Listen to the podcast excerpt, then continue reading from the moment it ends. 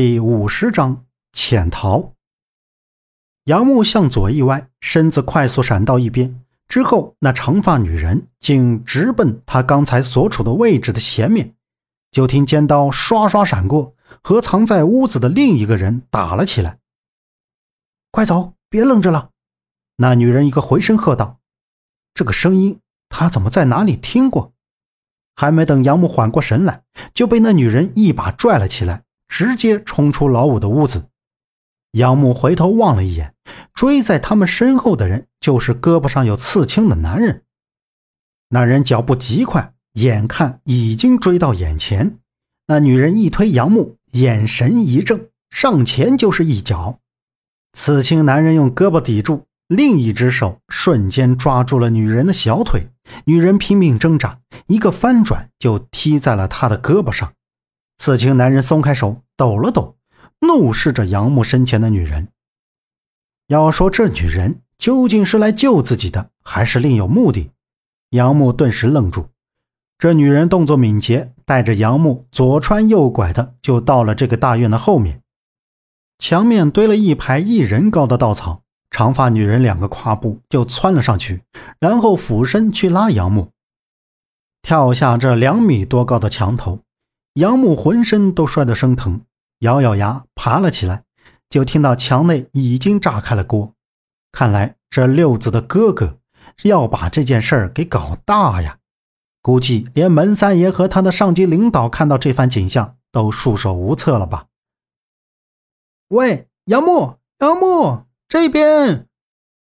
周震和大强躲在一棵大树后面朝他们喊着，他也发现了跟在杨木后面的女人。他是谁？他刚刚救了我，我也不知道是谁。老五呢？你找到他了吗？杨木跑了过去问道。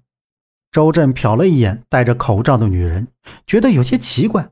这些天在这除了那个姓张的，就再也没见过什么女人了。她是从哪儿冒出来的？还和杨木在一起？他没有再继续看那个女人，指着之前他们被关的那个院子说道。我刚才去看了一眼，院子大门口守着四个人，还有好几条狗，没看见老五。但是我看见那个穿西装的男的非常有问题，他从之前关咱们那个黑房子出来，和手下的人吩咐什么？我想老五应该是被他们关起来了。就在这时，大院被里面的人拉开了，牵出来好几条大狼狗，就奔着工人们的院子去了。西装男也跟在了后面。机会来了，去救老五。周震向前一步，望着大院的方向说道：“走，麻烦你帮个忙，把他看好。”杨木向前一步，又返回来，看着身后的女人，指着大强对他说道：“也没等那女人说话，杨木就和周震已经跑了出去。他们两个刚走到大铁门，就听到里面传来了说话声：“这个叫老五的。”是吃了雄心豹子胆了，偷东西偷到咱们罗少爷这来了。嗯，一会儿好好教训教训他。大哥，我听说他是门三爷的远房亲戚，咱们是不是得知会一下门三爷呢？知会个屁！没看把罗少爷气成什么样了？没直接把他腿打残了就够意思了。走，看看去。杨木和周震对视了一下。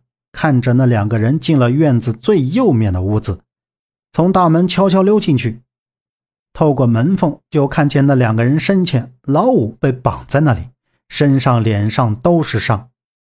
周震轻轻推开门，杨木紧跟其后，两个人趁其不备，捡了地上的木头棍子，给他们一人一棒子打倒在地。周震还狠狠地踹了他们几脚，把老五搀了起来。本集播讲完毕，感谢您的收听。